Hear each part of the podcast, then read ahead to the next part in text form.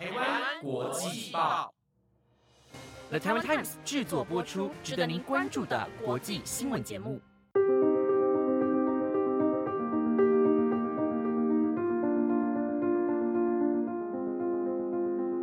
Hello，大家好，我是 Mike，欢迎收听台湾国际报系列节目《国际专题周报》第十一集。我们会在每个礼拜日的中午更新这个星期我们认为大家需要更深入了解的国际时事。我们也会尝试用更深入、更多面向的角度去延伸这些议题。非常欢迎听众用 email 告诉我跟资润你想要听到的时事议题和专题类型，或是给予我们一些回馈。也希望节目能在未来符合你的期待。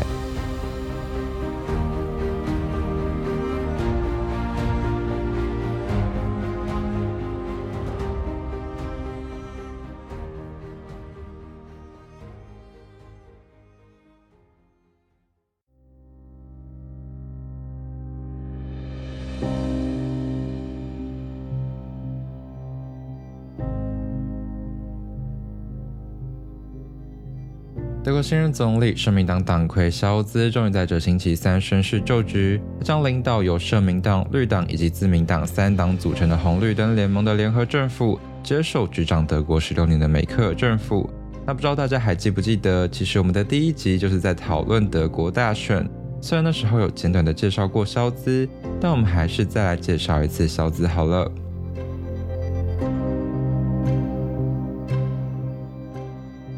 今年六十三岁的肖兹出生在西德，并在德国第二大城汉堡长大。肖兹十七岁就加入了社会民主党，也就是社民党，后来成为专门从事劳动和就业法律师。然后在一九九八年第一次当选为联邦议会议员。过去肖兹也担任过汉堡市长、劳动部长、财政部长，并在梅克尔的最后一个任期内兼任副总理。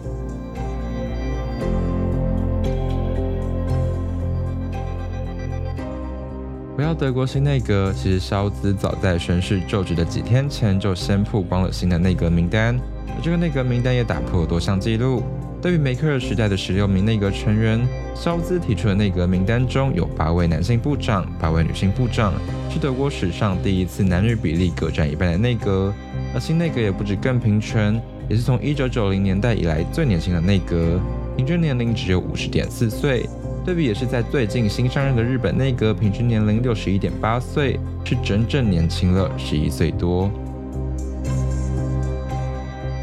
再仔细观察新的内阁名单，除了男女比例平衡之外，这也是德国战后史上第一次出现三大对外门户——外交部、国防部、经济合作与发展部的部长全都由女性担任。不止这样。德国还颠覆了以往彻头彻尾都是男性堡垒的内政部，首次出现了女性的内政部长。不要完成这么亮丽的内阁名单，德国新内阁组成的历程也就不可能没有心酸跟摩擦。虽然森党在上个月十一月二十四号就达成阻隔协议，而且只耗时两个月，对梅克尔四年前选举结束后所耗的六个月，可以说是非常顺利。而某种程度上，这可能也要归功于意识形态天差地远的绿党和自由民主党在选后就率先达成了双方的协议，让社民党加入谈判后就能迅速的完成组阁协议。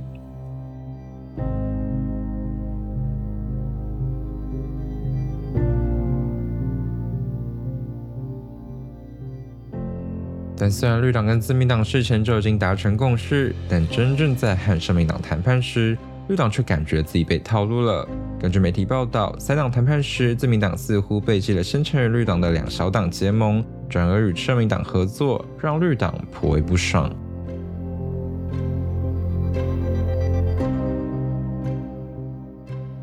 不过，尽管如此，三党最终还是在十月二十四号达成了长达一百七十七页的阻隔协议。由于各党内部成员都顺利投票通过后，在联邦议院中以三百九十五票赞成，顺利将肖兹推上总理大位，也让德国新内阁正式在星期三开始运作。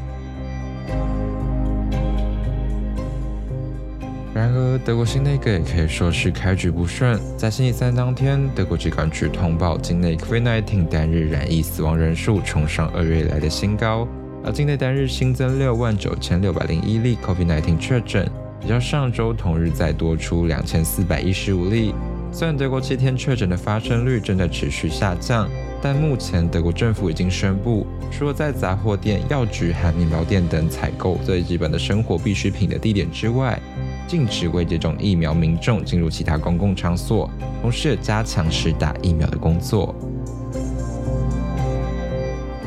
知道面对 Omicron 变种病毒，德国新内阁上任后更要马上面对是否抵制北京冬奥的问题。目前包括美国总统拜登、英国首相强森、澳洲总理莫里森、加拿大总理杜鲁道都已经相继宣布要对北京冬奥进行外交抵制。不过，法国总统马克宏倒是背弃了五眼联盟，在星期四宣布无意跟进抵制北京冬奥，甚至说这样的做法无足轻重、不痛不痒。而同为欧陆大国的德国新外长绿党党魁贝尔伯克在上任隔天声声巴黎时表示。德国是否抵制北京冬奥，需要欧洲共同商定对策。但这一席话似乎也不代表德国将跟进法国的不抵制行列，尤其在德国政坛抵制声浪高呼的此刻，仍有着高度的不确定性。除德国政坛的呼声颇高之外，其实新外长贝尔伯克也早在选战期间就曾经发表过对华强硬的言论，强烈主张外交政策应该要以人权与价值为指引。批评前总理梅克尔对北京太软弱，主张欧洲与中国的关系是自由民主与独裁之间的制度竞争，并将欧盟视为自由民主国家组成的价值观联盟。想要他主政之后，德国外交将更主动，以制裁独裁国家的崛起。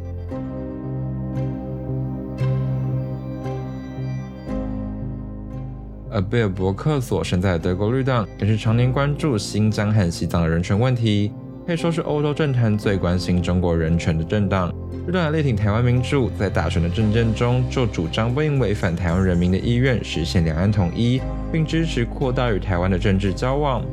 贝尔伯克先前被问到台海局势时，就曾表示，为阻止中国攻打台湾，德国应在外交上传达清楚的讯号。他还主张欧盟也拟新的台湾政策，以反制北京威胁，并表达对台湾的支持。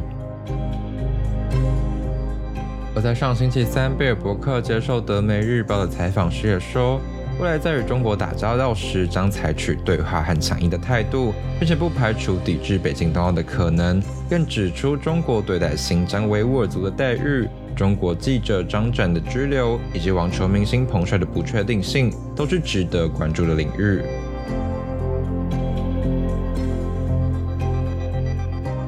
然而，与希望推行以价值观主导外交绿党新外长贝尔伯克不同，新上任的总理肖兹似乎更希望延续梅克尔的务实外交路线。星期三生日就职的肖兹在受访时一再强调，新政府的外交政策将在与绿党外交部长贝尔伯克协商共同的基础上规划，这也明白的写在联合政府的执政协议中。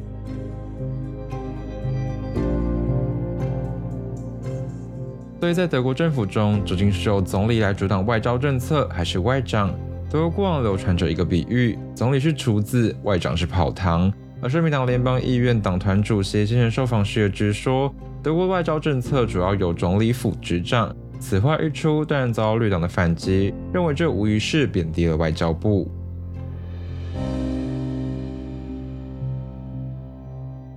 根据德媒经济周刊月初的报道，德国总理肖兹曾委托欧盟理事会主席米歇尔向中国国家主席习近平传话，表示将延续前任总理梅克尔的务实路线，并且会约束执政联盟中对中国立场更严厉的绿党和自民党。此外，在北京冬奥议题上，肖兹的公开表态也比贝尔伯克谨慎许多。他在受访时以抵制北京冬奥是一个从一开始就相当激动的讨论来回应，认为必须进行非常认真的国际磋商。理性行事对和平与安全非常关键。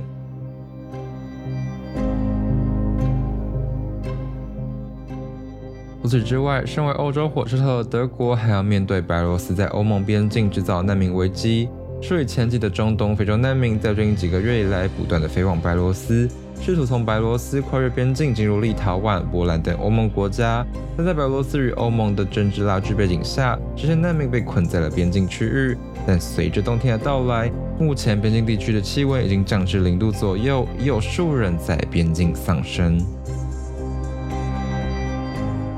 称为是自由世界的总理，德国在梅克的任内接收了上百万的难民，成为欧洲收容最多难民的国家。十月九号，欧洲内部事务专员约翰松在布鲁塞尔宣布，十五个欧盟成员国决定接纳并保护四万名阿富汗人。德国仍然是接纳最多阿富汗人的国家，于是收容两万五千人。继任者肖兹要如何面对难民问题，也成为了他是否能够接下自由世界总理封号的一大考验。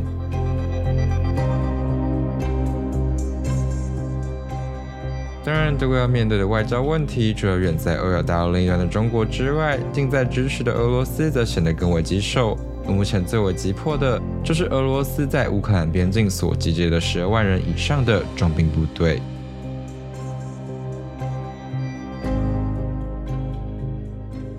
身为北约在欧陆最大的国家，德国也必须要面对乌俄的紧张局势。虽然普京与拜登星期二已经开过了视讯会议，但美俄完全没有签署任何联合宣言或议程备忘录。拜登甚至在八号声称，由于乌克兰目前并非北约成员国，如果俄国真的越界动武，美国没有义务派兵协防乌克兰。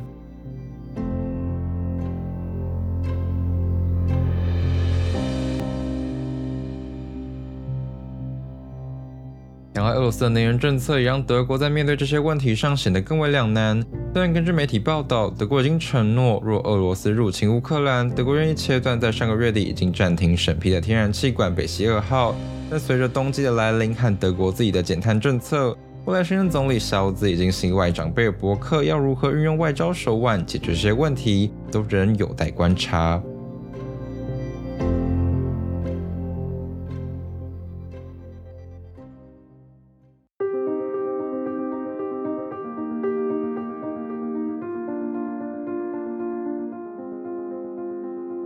虽然德国新内阁已堪称亮丽的内阁名单，几乎不可能的阻隔效率成功在星期三开始运转，但红绿灯联盟是否有办法为步履蹒跚的德国带来新气象，把德国从日益升温的疫情、能源转型的危机、对华和对俄的政策，以及重新整顿好带领欧盟，都在考验着新任总理小子的能力。依照《经济学人》的早前报道，新联合政府最让人担心的，或许是内阁会花太多时间争吵。由于在自民党和绿党在诸多议题上都背道而驰的状况下，未来能否顺利合作，真的只能祝德国新内阁未来有好的运势。